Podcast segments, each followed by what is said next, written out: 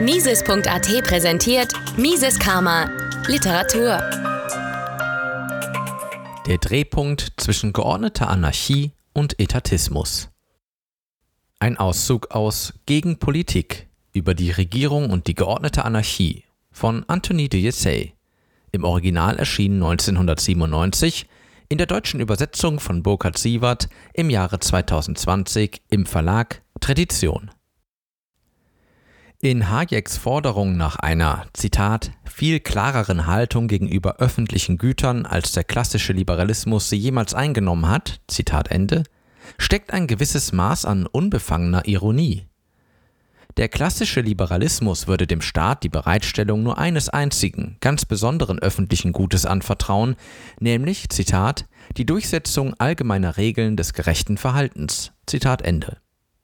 Es gibt jedoch eine Vielzahl anderer, höchst wünschenswerter öffentlicher Güter, die nicht durch den marktwirtschaftlichen Mechanismus bereitgestellt werden können, weil sie nicht auf diejenigen beschränkt werden können, die bereit sind, für sie zu zahlen. Daher werden die Mittel zu ihrer Bereitstellung entweder durch die Zwangsbefugnis des Staates oder überhaupt nicht erhöht.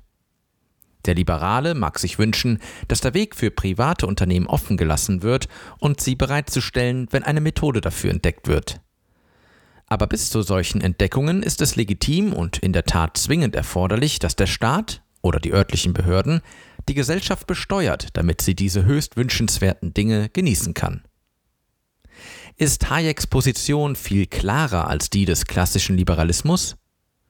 Öffentliche Güter sind für die gesellschaftliche und politische Theorie von zentraler Bedeutung. Wenn öffentliche Güter nicht in freiwilligen Transaktionen bereitgestellt werden können, wir sie aber haben müssen und wollen, ist der Staat notwendig und Pareto superior. Wenn sie bereitgestellt werden können, ist eine geordnete Anarchie möglich und der Staat bemächtigt sich des Raumes, der in seiner Abwesenheit durch Pareto superiore freiwillige Transaktionen ausgefüllt würde. Es kann die Auffassung vertreten werden, dass Eigentum und Vertragsdurchsetzung eine notwendige Bedingung für freiwillige Transaktionen sind. Es kann ferner festgestellt werden, dass eine solche Vertragsdurchsetzung ein öffentliches Gut ist, welches nur der Staat bereitstellen kann. Kurz gesagt, ist das die klassische liberale Position des minimalen, schützenden Staates. Sie mag eine gute Theorie sein oder auch nicht, aber sie ist klar genug. Neuere Theorien, zum Beispiel die Theorie der rationalen Wahl, legt nahe, dass auch die Vertragsdurchsetzung freiwillig von denen durchgeführt werden kann, die von der Einhaltung ihrer Verträge erwarten zu profitieren.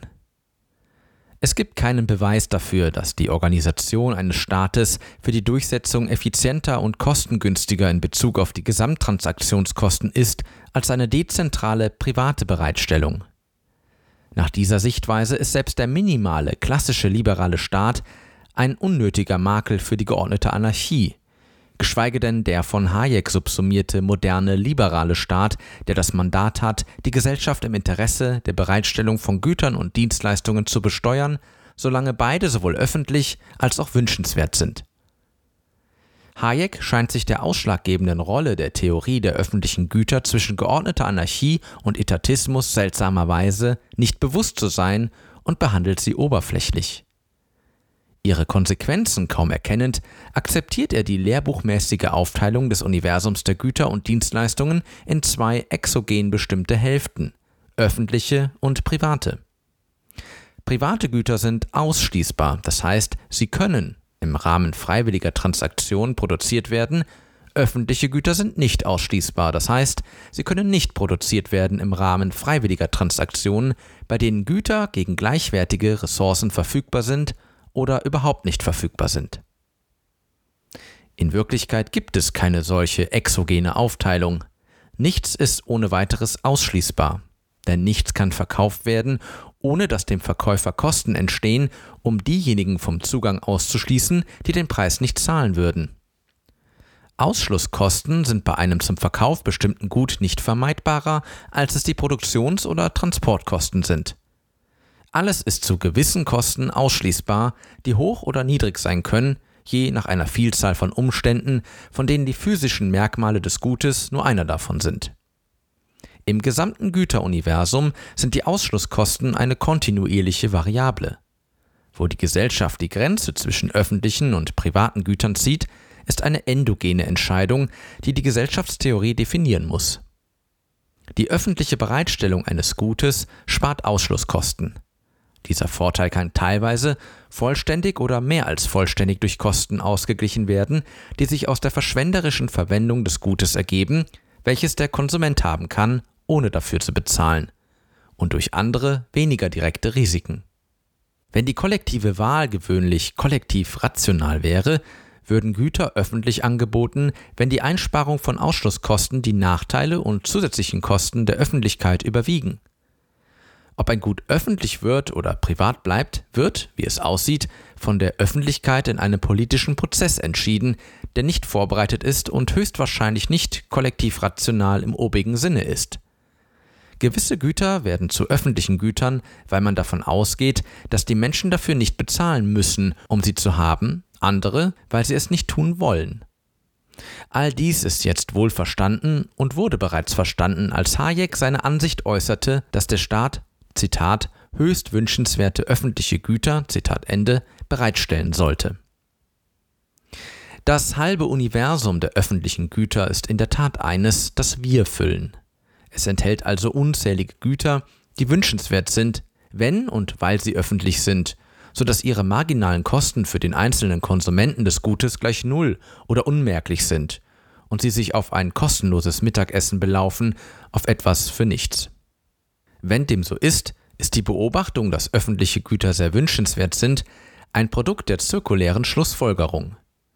Solange das Gut ein Gut bleibt, das heißt kurz vor der Sättigung, wird jeder potenzielle Konsument des Gutes bereitwillig für dessen öffentliche Bereitstellung stimmen, wenn es noch nicht bereitgestellt ist, und für dessen Bereitstellung in einem großzügigeren Umfang, wenn es nur spärlich bereitgestellt wird. Wo soll die Grenze gezogen werden? Wie sollte eine liberale Gesellschaft die Stimmen für mehr von allem und die Stimmen gegen die Steuern zählen, um das Gut zu bezahlen? Unabhängig davon, wie die Stimmen gezählt werden, die Chancen, dabei liberal zu bleiben, sind relativ gering. Es gibt nur ein fehlendes Teil in Hayeks Theorie, in der die Prinzipien lauten sollten, dass eine liberale Gesellschaft billigen würde, die Grenze zwischen öffentlich und privat zu ziehen, sie dort zu halten und dabei liberal zu bleiben. Im Gegensatz zum klassischen Liberalismus, der den Staat auf die Bereitstellung eines einzigen öffentlichen Gutes beschränkt, die Rechtsdurchsetzung, ist die gesellschaftliche Ordnung Hayeks weniger beschränkt und nicht mehr klar. Sie erlaubt dem Staat, wenn sie ihn nicht sogar positiv bevollmächtigt, eine beliebige Anzahl öffentlicher Güter in beliebiger Menge zu produzieren. Der Platz des Staates in der Gesellschaft ist folglich ad hoc ergebnisoffen, unbestimmt keine düstere Warnung vor dem Sozialismus, vor tödlicher Überheblichkeit sowie vor dem Verlust von Freiheit wird ihn bestimmter machen. Eine Theorie der gesellschaftlichen Ordnung ist unvollständig, wenn sie nicht einen ernsthaften Versuch macht, die langfristigen Kräfte zu bewerten, die den öffentlichen Sektor wachsen oder schrumpfen lassen. Ohne sich auf eine vertretbare Theorie der öffentlichen Güter zu stützen, ist dies kaum möglich. Hayek sieht keine Notwendigkeit dafür. Seltsamerweise scheint die Frage bei ihm kein Interesse geweckt zu haben. Als Ausgleich für das fehlende Teil muss man eine Beschreibung der Bedingungen einfügen, unter denen die Güter privat bleiben und nur für den beschränkten Zugang gegen vollständige Bezahlung hergestellt werden, im Gegensatz zu den Bedingungen, die ihre Produktion für den unbeschränkten Zugang irgendeines Mitglieds einer bestimmten Öffentlichkeit begünstigen, wobei die notwendigen Mittel entweder durch eine freiwillige vertragliche Vereinigung oder durch unfreiwillige Besteuerung aufgebracht werden. Das relative Gewicht dieser drei alternativen Lösungen ist vielleicht der entscheidende Einfluss auf das Ausmaß, inwieweit eine Gesellschaft politisch ist, politisiert ist das für sie übliche abwertende Wort, und ihr Leben eher durch kollektive als durch individuelle Wahlen gestaltet. Die Frage ist für Hayek von bleibendem Interesse. Er beantwortet sie nicht, obwohl er sich während seines gesamten umfangreichen Werkes wünscht, dass die Antwort die individuelle Wahl bevorzugen sollte. Mises Karma, der freiheitliche Podcast. Eine Produktion von Mises.at. Hat Ihnen diese Folge gefallen? Dann teilen Sie diese Episode in den sozialen Netzwerken und hinterlassen Sie eine Bewertung auf Apple Podcasts. Um keine Folge zu verpassen, abonnieren Sie Mises Karma auf Spotify, Apple Podcasts, Deezer, Google Podcasts, Amazon Music, YouTube und überall dort, wo es Podcasts gibt. Für Anregungen, Fragen und Kritik nutzen Sie das Kontaktformular auf miseskarma.de.